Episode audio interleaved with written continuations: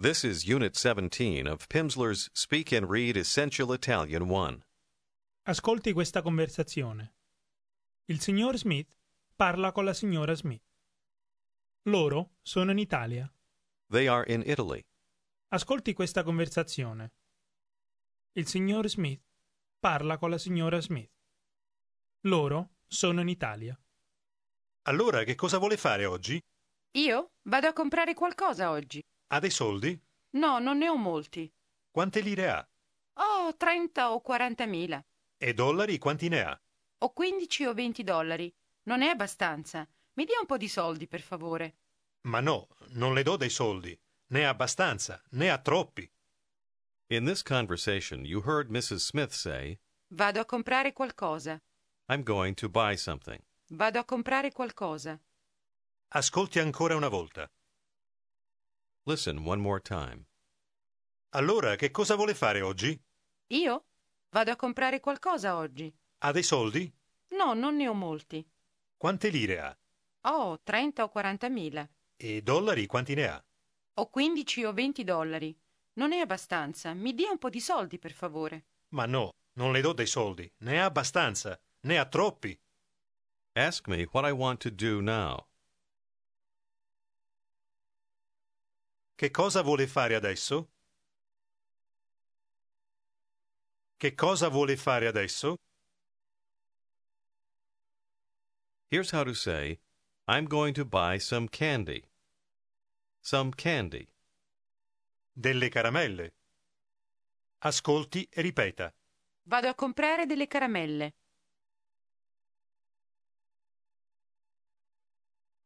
Vado a comprare. Vado a.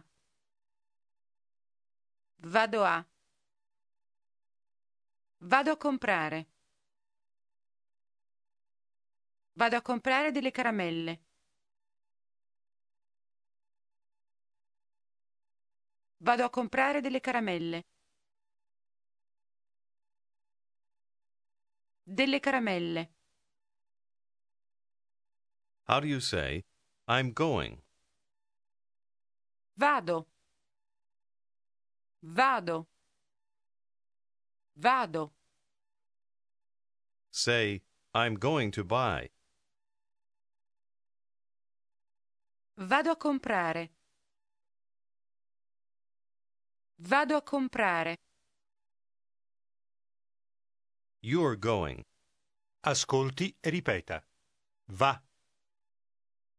Va. Va. Ask, where are you going? Dove va? Dove va? Try to ask, are you going to buy something? Va a comprare qualcosa? Va a comprare qualcosa? How would you say 33 in Italian? 33. 33. How about 44? 44. 44. 23. 23. 13. 13. 37. 37. Ask me if I have any money. Ha dei soldi? Ha dei soldi? Answer, I haven't any. Non ne ho. Non ne ho. Say, me, I've got some. Io ne ho. I have a lot. Ne ho molti. How do you say, I can? Posso. I can give you. Ascolti e ripeta. Le posso dare. Dare. Dare. Le posso dare. How do you say, I can give you, Le posso dare. say, I can give you some money. Le posso dare dei soldi. Le posso dare dei soldi. Say, agreed. D'accordo. Say, very good. I'm going to buy something.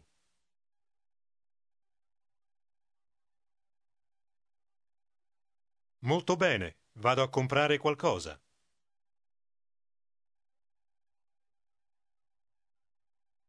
Ask, have you any lira for me? Ha delle lire per me? Ha delle lire per me? Ha delle lire per me? Try to say, yes, I have enough lira. Sì, ho abbastanza lire. Abbastanza. Ho abbastanza lire. I have enough. Ne ho abbastanza. Ne ho abbastanza. Say, here are 45,000 lira. Ecco 45.000 lire.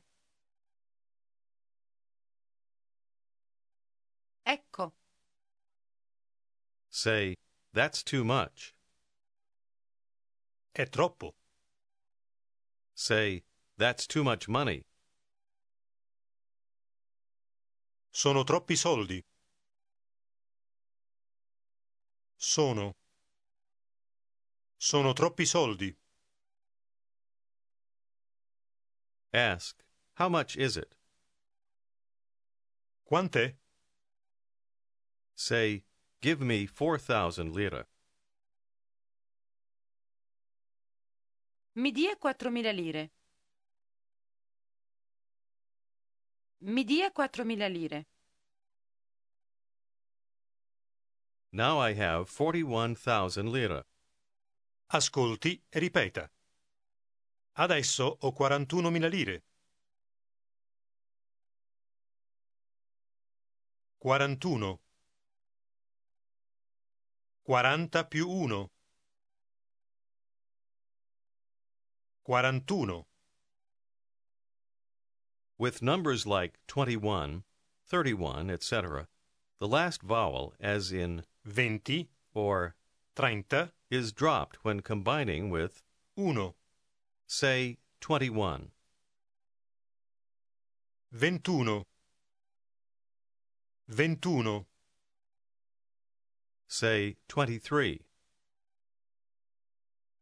23. What's the number 41 in Italian? 41. Say, 31. 31. 31. Here's 51. Ascolti e ripeta. 51. 51. Now try to say 50. 50. 50. Here's 60. Ascolti e ripeta. 60. 60. sessanta. Say sixty. Sessanta. Say fifty. Cinquanta. Say sixty-one. Sessantuno. Say fifty-seven. 57, Ask how much you owe. quanto le devo? Say, You owe me Mi deve. Mi deve. Say, you owe me 31,000 lira. Mi deve 31.000 lire. Mi deve 31.000 lire. Ask, Are you going to buy something? Va a comprare qualcosa? Va a comprare qualcosa? Ask what it is. Che cos'è? Say 53,000 lira. 53.000 lire. That's too expensive. Ascolti e ripeta. È troppo caro. Caro. Caro. È troppo caro. Say, It's too expensive. È troppo caro. Say, It's not too expensive. Non è troppo caro. Non è troppo caro. Sì, è troppo caro. Ask, What is it? Che cos'è? Say 61,000 lira. 61.000 lire. 61.000 lire. Say, I'm giving you 61,000 lira. Le do 61.000 lire. Le do 61.000 lire. Say, No, give me dollars. No, mi dia dei dollari. I haven't any. Non ne ho. Non ne ho. Say, In dollars, it's not expensive. In dollari non è caro. In dollari non è caro. Say, Yes, it's expensive. Sì, è caro. Sì, è caro. How do you ask, Do you understand English? Capisce l'inglese? Capisce l'inglese? Say, You understand very well. Capisce molto bene. Say, I understand Italian. Capisco l'italiano. L'italiano. Capisco l'italiano. Now here's I speak Italian. Ascolti e ripeta. Parlo italiano. Italiano. Parlo italiano. Notice that with I speak Italian, the L sound, the word for the, does not precede Italian. Practice I understand Italian. I speak Italian.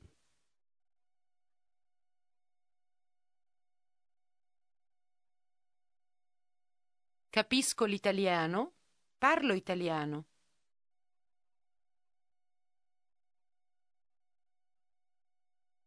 Capisco l'italiano, parlo italiano.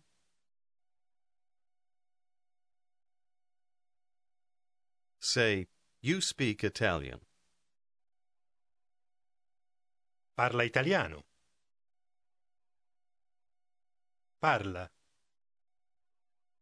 Parla italiano. Here's how to say, You speak too fast, or too quickly. Ascolti e ripeta. Parla troppo velocemente. Velocemente. Mente. Mente. Veloce. Veloce. Velocemente. Parla troppo velocemente. Tell me I talk too fast. Parla troppo velocemente. Say, I don't talk fast. Non parlo velocemente. Non parlo velocemente. Say, Yes, you speak very fast. Sì, parla molto velocemente. Molto. Parla molto velocemente. Say, In English, I don't talk fast.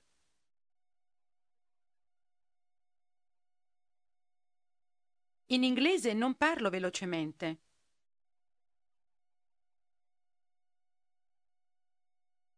Non parlo molto velocemente in inglese.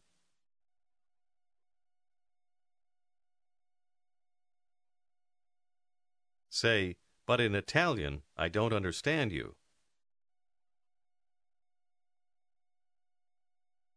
Ma in italiano non la capisco. Ma in italiano non la capisco. Try to say, When you speak Italian, Quando parla italiano? Quando parla italiano? say, You talk too fast for me.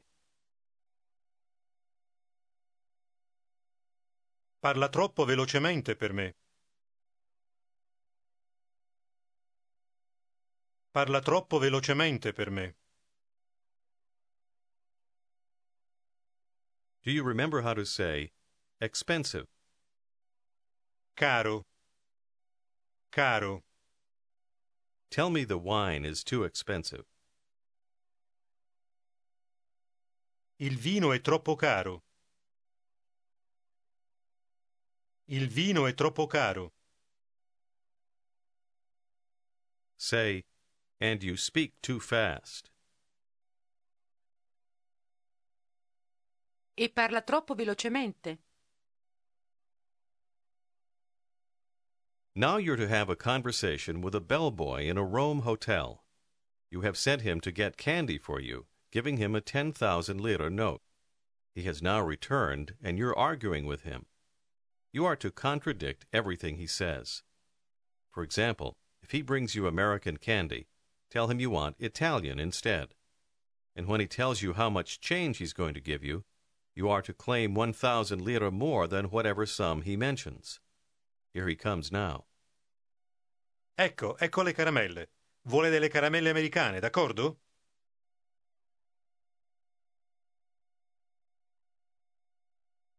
no, voglio delle caramelle italiane.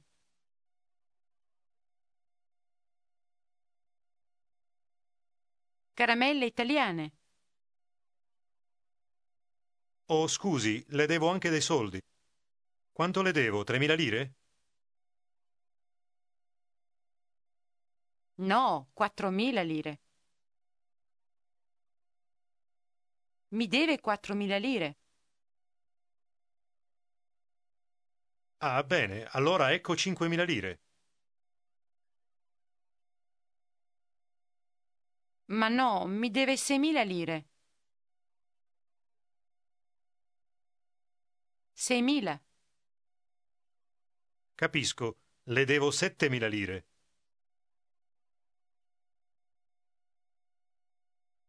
No, non 7.000, 8.000. 8.000. Molto bene, ecco 8.000 lire.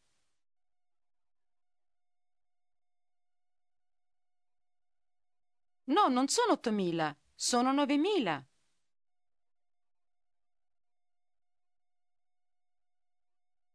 Mi deve 9.000 lire. 9.000? Allora ecco 9.000.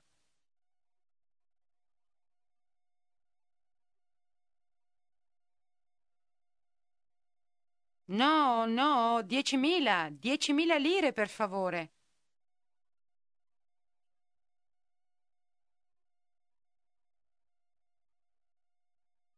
Ma non capisce l'italiano. Contradict him. Sì, sì, capisco molto bene. Posso parlare inglese. Tell him, No, I understand Italian. No, capisco l'italiano. Parlo troppo velocemente? No, non parla troppo velocemente. Tell him that he owes you money. Mi deve dei soldi. Quanto le devo? Mille lire, d'accordo? No, mi deve duemila lire. Tell him to please give you 2,000 lire. Mi dia duemila lire, per favore. D'accordo. Ecco 2000 lire. Say, thank you, and that's enough.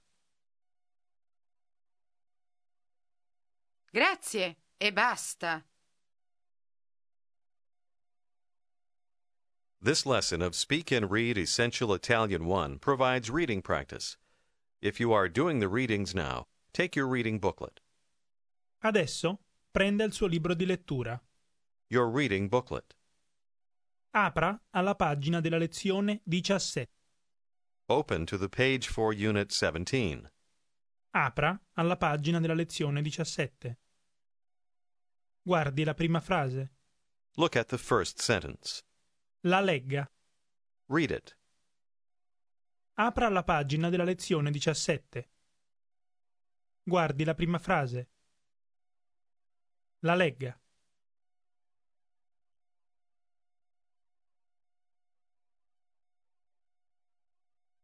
Sentimmo ghignare Vanna e Giuseppe.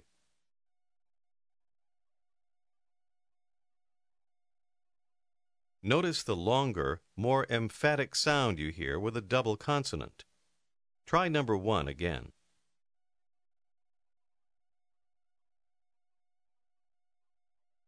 Sentimmo ghignare Vanna e Giuseppe.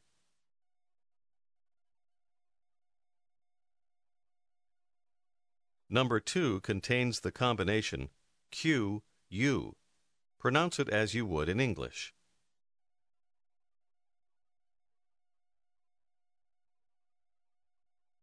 Ecco un vino di prima qualità.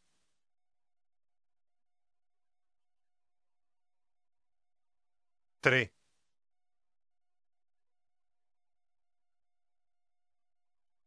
Siamo quasi arrivati.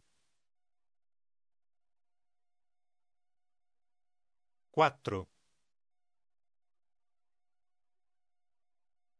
Quando? Questa sera? 5.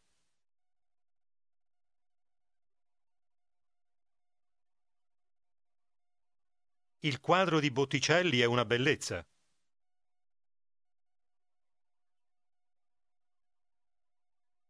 6. Qualunque cosa per Lello.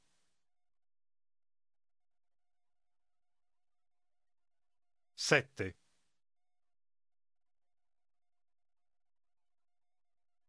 Quanto costa quella giacca?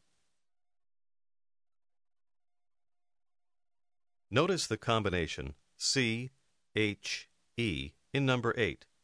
It is pronounced Che, as distinct from C, E, which is pronounced c'è. Ascolti e ripeta. Non c'è di che. C'è che. Non c'è di che.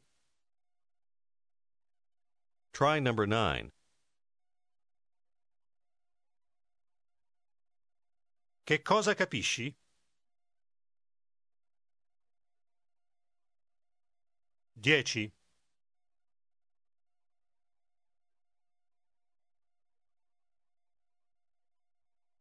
Al che dissero che persero la bussola.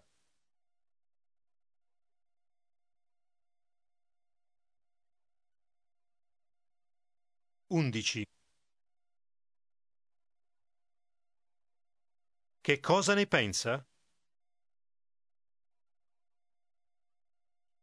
Dodici.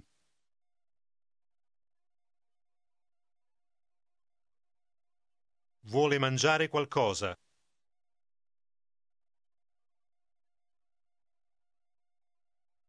Tredici.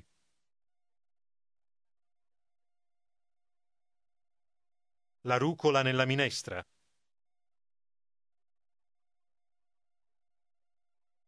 Quattordici.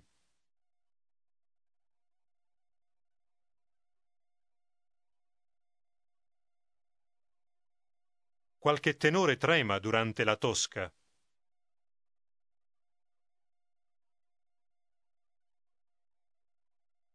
Quindici.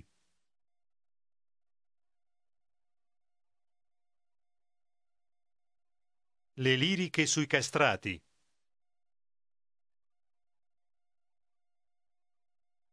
Sedici.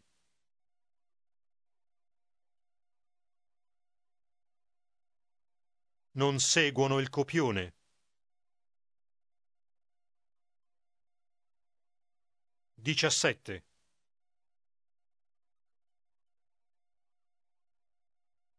L'ascensore non si prende. Diciotto.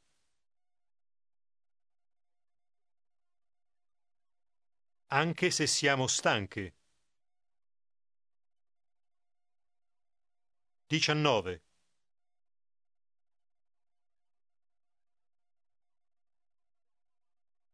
Qualche giorno ti vedrò scomparire.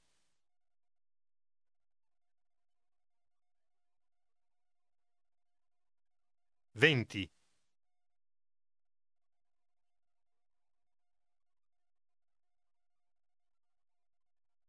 Nella manica di Monica c'è un asso.